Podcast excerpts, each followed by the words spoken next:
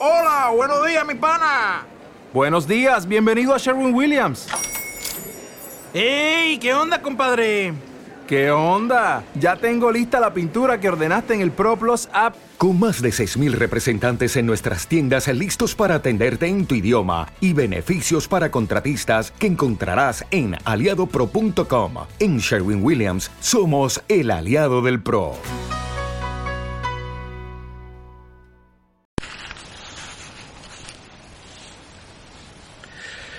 Bienvenidos a la mirada interior.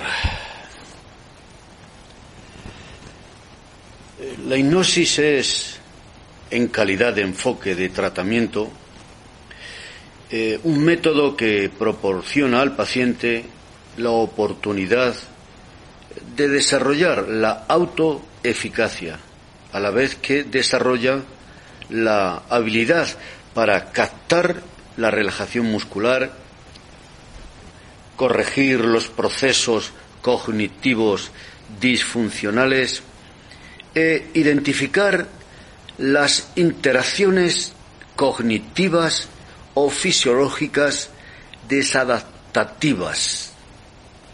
O sea que son cosas que intelectualmente, desde un punto de vista pedagógico, cultural, informativo, el terapeuta por lo general no tiene en cuenta que lo que va a hacer es una verdadera obra de arte, o pura magia, como queramos, el arte de actuar directamente a nivel consciente e inconsciente y provocar todos estos cambios. Pero hay que tener en cuenta qué es lo que se va a hacer, qué elementos están en juego, qué elementos se mueven. Es fundamental realizar desde la primera entrevista, la anamnesis incluida, recogida de información, etcétera. La primera entrevista, a partir de ella, la relación hay que establecerla entre terapeuta y profesional o profesional y paciente. Terapeuta, el profesional y al paciente o cliente. Es muy importante. ¿Y a dónde nos lleva esto? A construir lo que comúnmente se llama alianza terapéutica. Es una alianza, es una compenetración entre ambos que los dos están inmersos y comprometidos en un proceso de cambio y desarrollo personal. Sanar, curar, aliviar.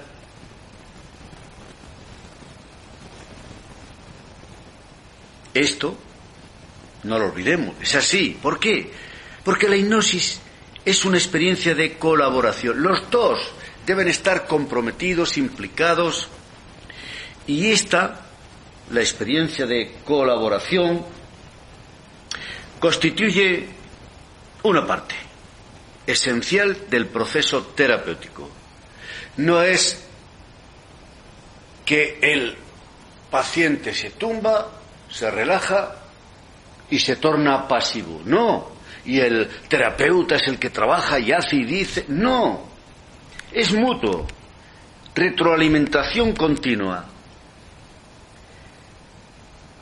El profesional, el terapeuta, tiene un arsenal, tiene, todos tienen, debería tener un arsenal amplio, un abanico amplio de métodos, de técnicas, saber estratégicamente utilizarlo y el paciente debe colaborar. Le toca hacer su proceso.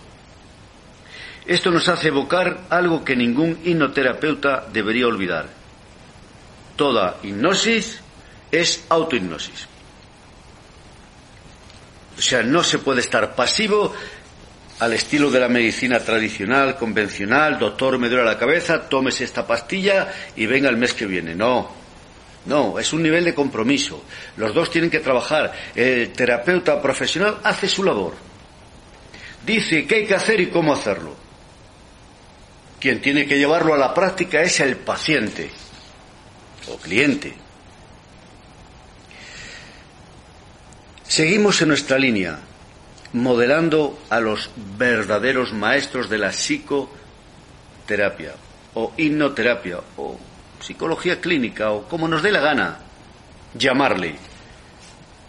orientaciones sobre el dolor. Modelado libre, la hipnosis en el alivio del dolor. Ernest Josephine, entre otros. Ahí están los maestros, psicólogos clínicos, hipnoterapeutas, distintos profesionales de distintas ramas de la medicina, sobre todo en lo psicosomático, que nos aportan sus enseñanzas. Nos muestran el mapa, pero el camino hay que recorrerlo por nosotros mismos.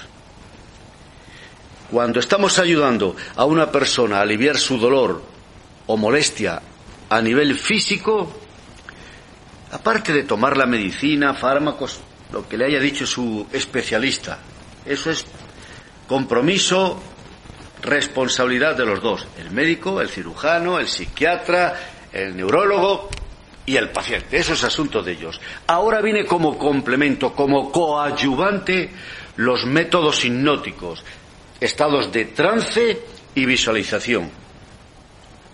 Cuando estamos ayudando a una persona a aliviar su dolor o molestia a nivel físico, se pueden realizar a modo de introducción las siguientes preguntas, combinadas con la inducción o sugestiones hipnóticas de relajación.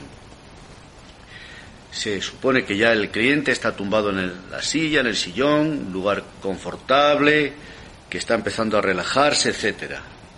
Que se ha hecho la anamnesis, recogida de información y que ya se está preparando, ¿no? Entonces, se le puede preguntar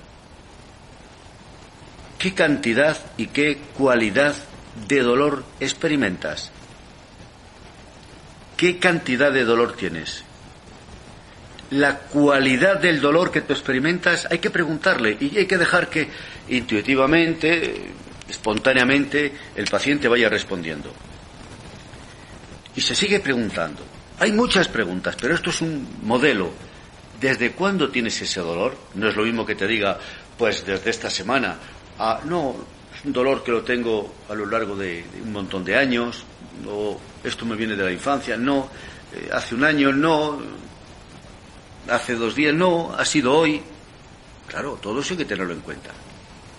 Esa molestia a veces es más intensa que otras, sí, no, en fin. Hay que formular preguntas y esperar respuesta. O sea, hay distintos niveles de intensidad. La persona te puede decir, pues sí, por la mañana me duele más, o me duele más por la noche, o los fines de semana. Yo que sé, hay tantas respuestas, hay que estar muy alerta a lo que te dice. Los gestos, el lenguaje no verbal, lo que te dice, cómo te lo dice. Y hay que seguir ¿Te está gustando este episodio? Hazte fan desde el botón apoyar del podcast de Nivos. Elige tu aportación y podrás escuchar este y el resto de sus episodios extra. Además, ayudarás a su productor a seguir creando contenido con la misma pasión y dedicación.